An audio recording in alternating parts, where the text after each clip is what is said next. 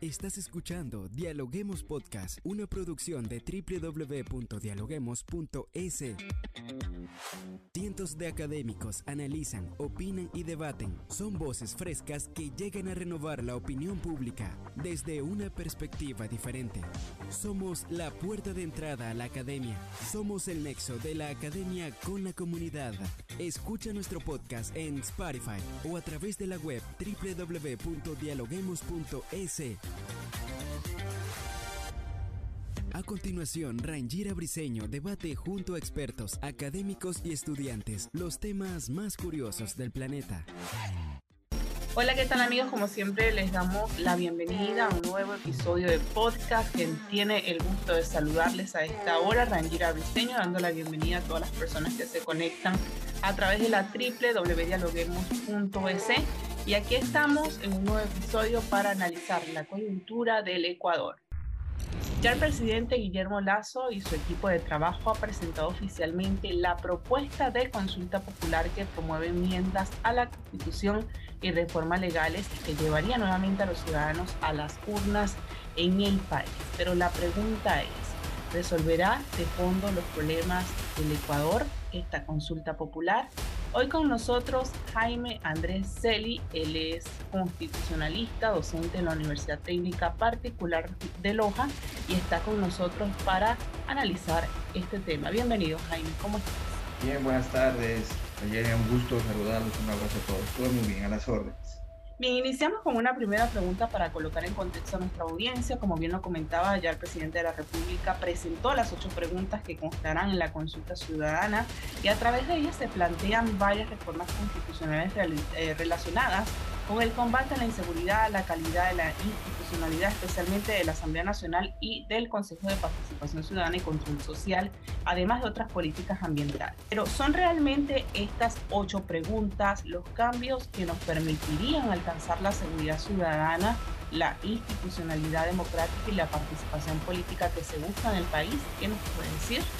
No creo yo que el problema que el Ecuador enfrenta sobre los puntos de la seguridad, de la institucionalidad, sean resueltos a través de esta consulta popular. Creo que hay temas en los que ya la Corte eh, Constitucional o temas como por ejemplo la reducción de asambleístas, como por ejemplo otra vez el debate del asunto de seguridad de que los militares sean este, este organismo de apoyo, ya han sido analizados y creo yo que en aplicación de un ejercicio de comparación tampoco llegan a frenar o a poner límites a, este eh, nivel de estallido que puede tener el gobierno. ¿no?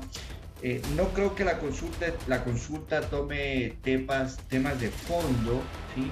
y que estos eh, permitan salir de esta crisis caótica que ha vivido el Estado de Jaime, en cuanto al tema de las preguntas, sabemos que son ocho, pero algunos especialistas aseguran que no abarcan todos los temas. Por ejemplo, el tema económico no está. Según su visión, ¿qué cree que hace falta?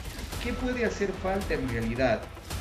Eh, nosotros hemos tenido un consejo de participación ciudadana, una función de transparencia y control social que no ha cumplido con las expectativas por las que fue creada en el año 2008.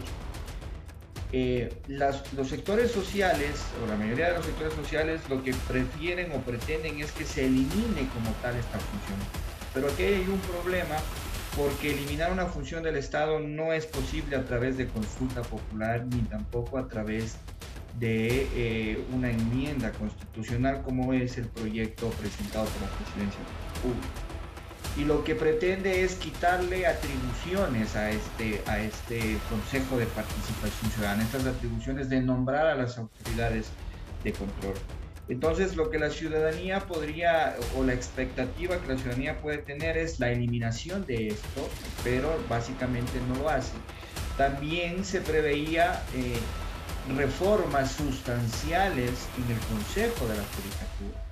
Eh, el órgano de control de la función judicial en el Ecuador que recién salió de un juicio político y que también tiene ciertos problemas en su organización administrativa, cosas que tampoco han sido tocadas. Ah, yo creo que la posibilidad aún queda abierta porque Eh, a decir del Ministerio del Gobierno, eh, hay dos preguntas más que se podrían incluir a este paquete de ocho. No sabemos cuáles son, tendríamos que esperar qué es lo que diga la, eh, la presidencia, pero en realidad sustancial, sustancialmente creo yo que esas son lo que, lo que más le preocuparía a la ciudadanía en el tema administrativo. Ahora en el asunto de seguridad, volver a analizar, y este es un punto muy delicado y muy complejo también y debatible desde cualquier punto de vista, esto de que los militares sean apoyo de la Policía Nacional para luchar contra el crimen organizado.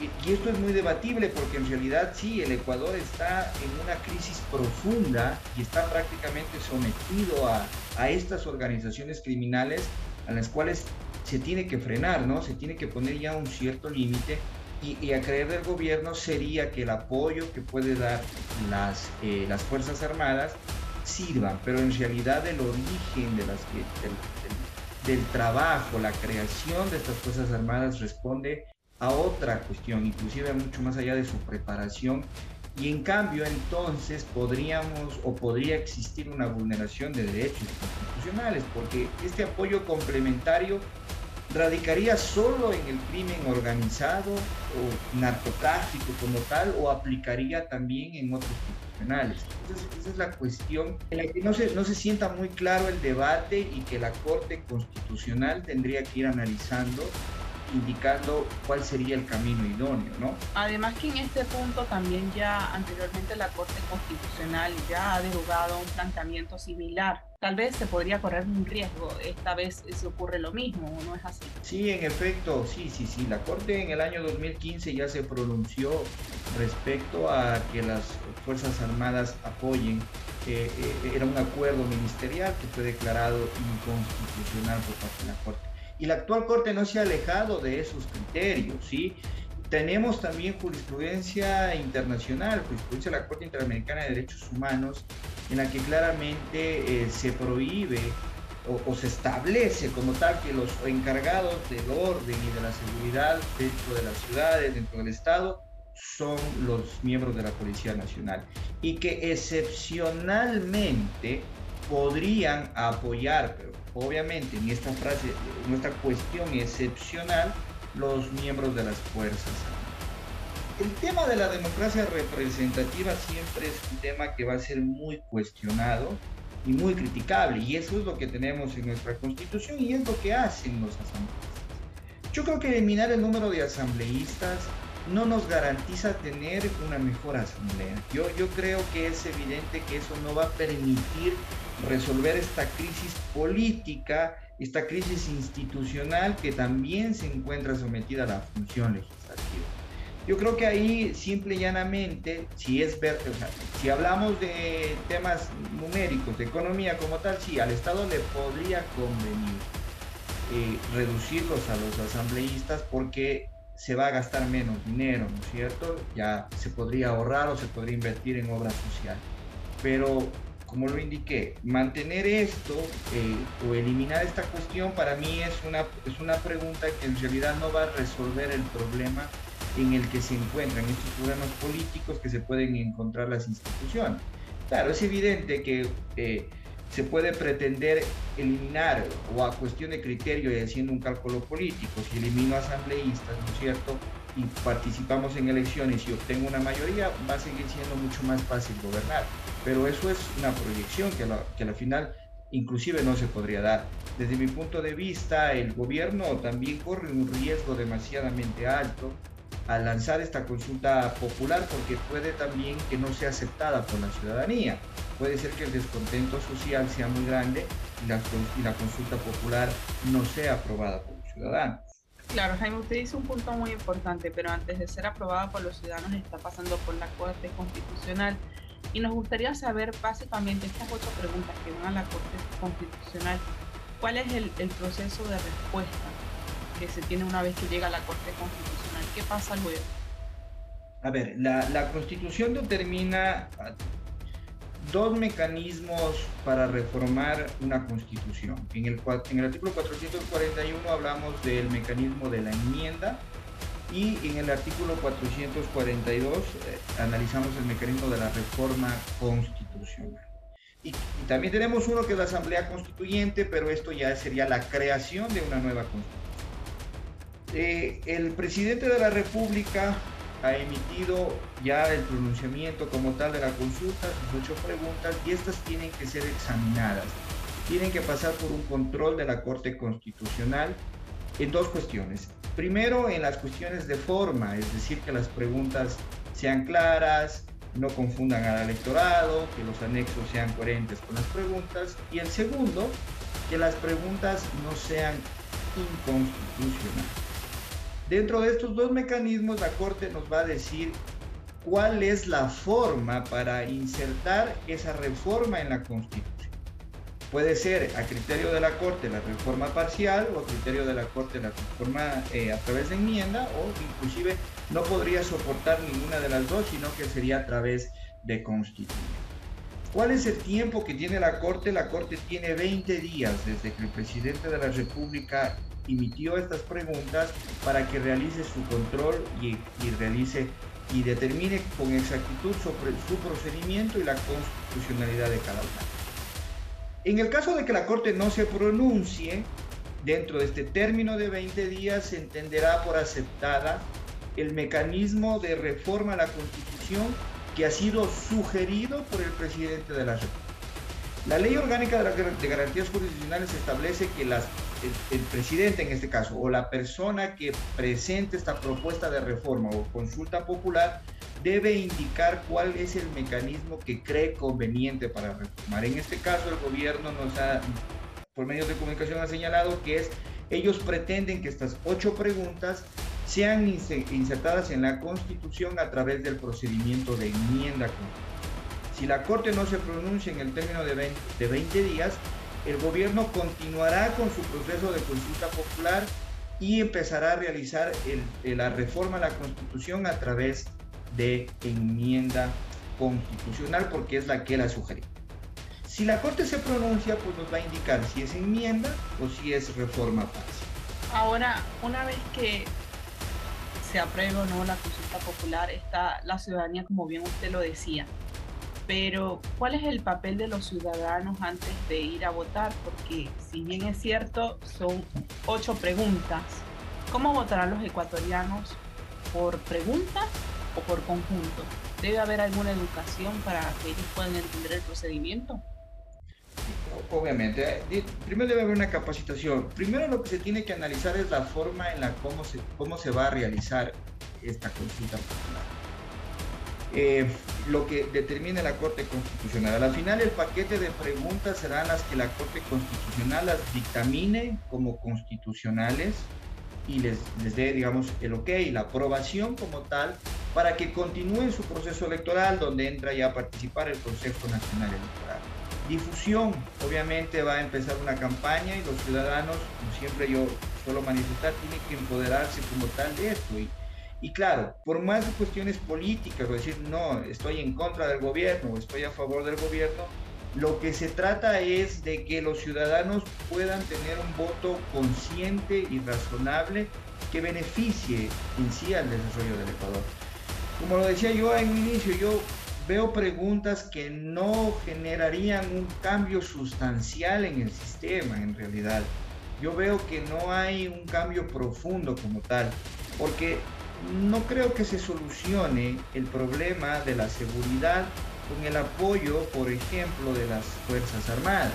Se necesitan otro tipo de políticas públicas para frenar este tema de la seguridad, no simple y llanamente con la participación de esto, porque em, en la práctica lo que podría ocurrir de pronto y el miedo que se puede tener es que existan más violaciones de derecho y lo que el Estado debería frenar es estas violaciones de derecho. Pero claro, por el otro lado sí, es verdad, necesitamos luchar contra el narcotráfico. Entonces, este análisis como tal tendría que estar centrado en, este tema de, discusión, ¿sí? En, entender que podríamos mejorar. Pero yo creo que es muy poco lo que podríamos lograr con la aprobación de estas preguntas. Sí, yo no le veo, no le veo un cambio muy profundo ni sustancial. Ahora ya para ir finalizando, en este contexto tan complejo como el que vive el Ecuador, se salió de, de un paro, ahora está en debate, ahora se habla de una consulta popular. ¿Cómo ve usted el escenario o la coyuntura política para los próximos meses? Bueno, yo en realidad sí, luego del análisis que pueda realizar la Corte Constitucional respecto a las formas de la reforma o inclusive detectar ciertos errores en la forma de cómo se presentó la consulta, podría completarse eh, o, podría llegar al gobierno a preocuparle cierto punto de desgaste. Yo creo que el desgaste que tiene el gobierno es demasiadamente alto. Por eso decía yo también que hay un costo político muy alto en el sentido en el que no aprueben esta, el pueblo no, no aprueba esta consulta popular. Porque el presidente en realidad no goza de una popularidad demasiadamente alta. Eh, como usted acabó de mencionar, se sale de un paro, se sale de crisis, hay procesos políticos, hay juicios políticos en la Asamblea en contra de sus ministros. Se prevé eh, movilizaciones ya eh, en los próximos días referente a los acuerdos que no se han cumplido de paro anterior. Entonces yo creo que el gobierno sí se encuentra en, este asunto de desventaja. Creo yo que la oposición podría tomar mucha fuerza y podría realizar una campaña para que no sea aprobado.